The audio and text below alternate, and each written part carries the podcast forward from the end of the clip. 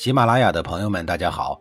告诉大家一个好消息，除了音频以外，我最近开始以视频的方式为大家讲历史，内容也不再局限于中国古代史，而是涵盖人文、社会、西方历史等等，还包括对一些经典童话人物、历史人物进行全新解读。欢迎大家在微信视频号里搜索“志明侃历史”，同志的志，光明的明，调侃的侃，历史故事的历史，我在视频里等你。上一集里，我说到了杞国人整天忧心忡忡的事儿。这实际上是有原因的。《左传》记载，公元前六八七年，杞国发生了一场流星雨。当时的书上是这样记载的：夏四月辛卯，夜恒星不见，空中星陨如雨。翻译过来的意思就是说，四月的夏天，天上的星星一下子都看不见了。然后，通通以流星雨的方式落了下来。这在当时可不是陪你一起去看流星雨那么浪漫的事儿，而是这些陨石全部落在了当时杞国的土地上，也就是现在的山东宁阳县的境内，导致当时杞国的半个国家都陷入了烈火之中。烈火烧毁了几乎半个国家，也砸死了半个国家的人，因为杞国本来就很小。这在当时的人们看来，无异于就是天塌下来的感觉。所以，只有经历过的人才知道当时那种情形的可怕。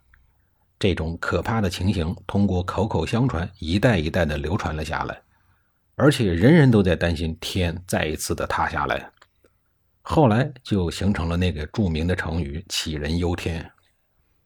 公元前四四五年，全体杞国人的天彻底塌了。不是陨石干的，是楚国人干的。公元前四三九年，楚惠王又将枪口指向了宋国，但是宋国不像杞国那样好对付。当年宋国人被楚庄王逼得宁可吃邻居家的死孩子，也不愿意投降。您说，就这么一个国家，你想要一举灭了他，谈何容易？况且这些年经常受欺负的宋国人也长记性了。把城墙建得又高又大，都快高耸入云了。无论是骑马、射箭还是放火，你都很难突破。虽然很难，但是楚惠王还是想试一试。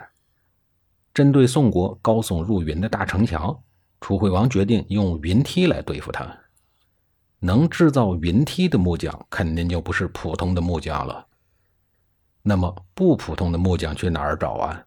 反正楚国的木匠都是普通的，于是楚国负责招聘的官员将求贤广告发的满世界都是，动用国家力量做招聘，比劳务中介、猎头公司靠谱多了。很快，招聘信息就传到了北方鲁国，一个叫公输班的人高高兴兴的去应聘了，而且很顺利的通过了各种初试、复试环节。公输班到岗以后不负众望。很快就替楚惠王设计了一种攻城的工具，比楼还要高，看起来简直高的可以碰到天上的云，叫它云梯真是一点都不为过。楚惠王看了这个新发明，兴奋无比，一面叫公输班赶紧批量生产云梯，一面厉兵秣马，蓄势待发，要向宋国进攻。新型工程的武器云梯的消息一传出去，列国诸侯都有点担心了。特别是宋国，听说楚国要来进攻，顿时觉得大祸临头，急得像热锅上的蚂蚁一样团团转。可是呢，又想不出什么好办法来。楚国进攻宋国的消息传到了创造墨子思想的墨子那里以后，他第一时间就想到了，这种攻打城池的血腥战斗肯定会让很多的无辜百姓遭殃。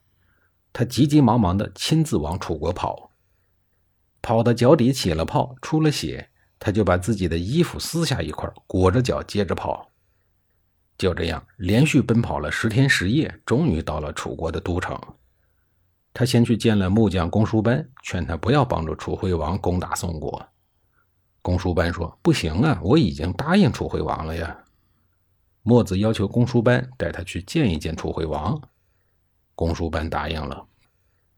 在楚惠王的面前，墨子很诚恳地说：“楚国的土地很大，方圆五千里，地大物博。宋国呢，土地不过是五百里，土地也不好，物产也不丰富。大王为什么有了华贵的车马，还要去抢人家的破车呢？为什么要扔了自己绣花的绸袍，去抢人家一件破旧的短褂子呢？楚惠王虽然觉得墨子说的很有道理，但是还是不愿意放弃攻打宋国的打算。而一旁的公输班也认为自己的新产品云梯用来攻城很有把握。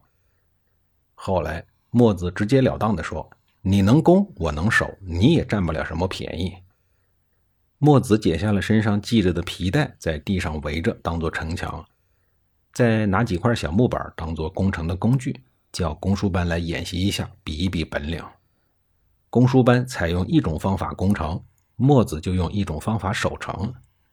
一个用云梯攻城，一个用火烧云梯，一个用撞车来撞城门。一个就用滚木雷石来砸车，一个用地道，一个用烟熏。公输班一共用了九套功法，把攻城的方法都使完了。可是墨子还有好些守城的高招没有使出来。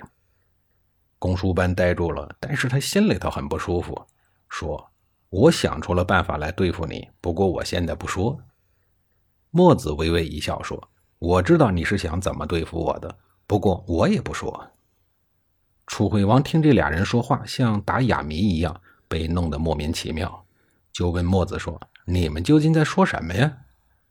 墨子说：“公输班的意思很清楚，不过是想把我给杀了，以为杀了我，宋国就没有人帮助他们守城了。其实他打错了主意。我来到楚国之前，早已派了三百个徒弟守住宋国，他们每一个人都学会了我的守城方法。”即使把我杀了，楚国也是占不到便宜的。楚惠王听了墨子的一番话，又亲自看到了墨子守城的本领，他知道眼下攻打宋国希望是不大的。就这样，一场战争被墨子给阻止了。说起公输班，可能一般人不知道，但是一提起他的艺名，就如雷贯耳了——鲁班呢。鲁班算是木工界的头号大咖了，他手艺高超，心灵手巧，还发明了各种各样的兵器和工具。有的木工工具直到现在人们还在使用，比如墨斗、凿子、曲尺、锯子、伞等等。鲁班真是木匠行业名副其实的祖师爷。公元前四三二年，在位五十七年的楚惠王去世了。他的儿子楚简王顺利继位。楚简王处理完国丧以后，马上就走上了对外武力扩张的道路。他选择的第一个打击目标就是位于齐国南部的莒国。下一集里，我再简单的说一下莒国的前世今生。